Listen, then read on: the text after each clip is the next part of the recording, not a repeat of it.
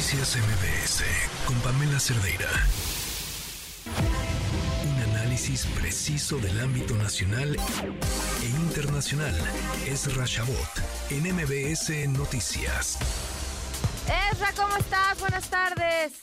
Hola Pamela, buenas tardes, buenas tardes al auditorio. Bueno, pues eh, obviamente el tema que hoy es fundamental para el futuro no solamente de los guerrerenses, sino del país entero es Acapulco más allá de lo que podamos mm, todavía decir sobre cómo se ha manejado esta crisis o cómo no se ha manejado, cuáles serían los problemas inherentes a ella, lo cierto es que hay que entrar en un programa de pues recuperación, de reconstrucción.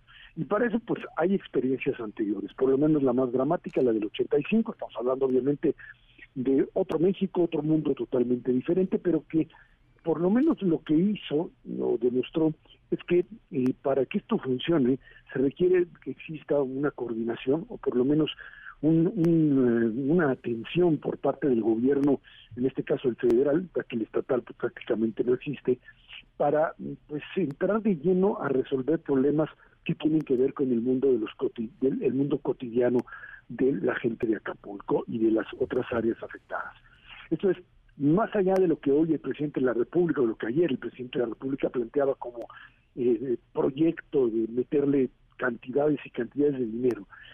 Lo importante aquí es, uno, por supuesto, tratar de respirar lo más rápidamente posible actividad turística, que es complicadísimo.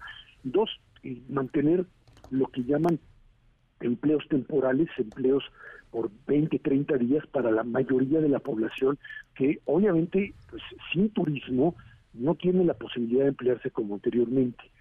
Si no le entramos así, que fue lo que sucedió en el 85 en un primer momento, después que se dieron cuenta del trancazo y de que no, no podían ni reaccionar, y fue el momento en que nombraron a Manuel Camacho, secretario de Desarrollo Urbano, estaban ahí Manuel Aguilera, estaba el propio Marcelo Ebrard, y empezaron a armar lo que fue la estrategia que evitó que esto se convirtiese en una situación prácticamente incontrolable, desde el, la, el propio proceso para reconstruir hasta pues el remover directamente los propios escombros y fundamentalmente, te diría yo, Pamela, lo que es eh, básico es eh, evitar que la gente entre en el pánico del, del, hambre, de la imposibilidad de mantener a, su gente, de padres con hijos que no tienen que comer, etcétera, que eso te va a suceder o te está sucediendo, más allá de este momento de emergencia donde empiezan a llegar a grandes cantidades de comida, etcétera, pero en un mes o dos meses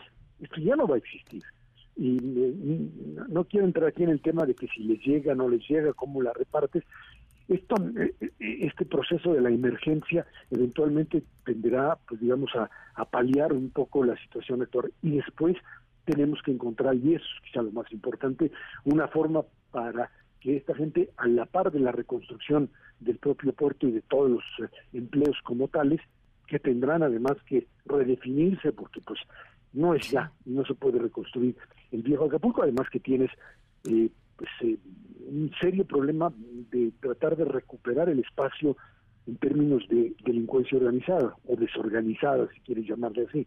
hay que recuperar el, territorio y hay que poner a trabajar a la gente y garantizarles vivienda fundamentalmente. Esto es lo que tendríamos que encontrar básicamente como un mecanismo de emergencia y sí establecer, me parece, una especie de cogobierno entre sociedad civil y alguien que tenga la capacidad que tuvieron en el 85 el propio Camacho con el librario Aguilera para pues eh, darle salida a esta enorme frustración y a este enojo que tiene por supuesto la población guerrerense. Si no hacemos eso, esto se puede convertir en algo mucho más grave de lo que hasta ahora hemos visto.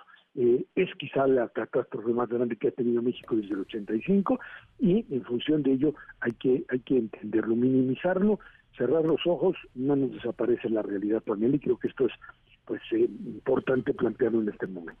Coincido, Esra, tienes toda la razón y, ojalá de verdad haya eh, eco en, en, esa solicitud y inteligencia y altura de miras para para que esa reconstrucción de ese Acapulco sea lo sea lo, todo lo que puede ser. Claro, me imagino que por ahí está. Ahora, antes de despedirme, quiero invitar a tu público a que hoy en la noche, a las 10 de la noche, por Canal 11, pues llega una entrevista muy interesante que le hicimos a Pamela Cerdeira sobre su experiencia precisamente allí en Acapulco y sobre su, su forma de ver la propia crisis, una entrevista muy interesante que sin duda creo le va a gustar mucho al público que te escucha en este momento y que seguramente estará pendiente en la noche. Ahí estaremos. Honradísima con la invitación, Ezra. Muchísimas gracias. Al contrario, ahí estamos. Un abrazo. hasta luego. Buenas tardes. Noticias MBS con Pamela Cerdeira.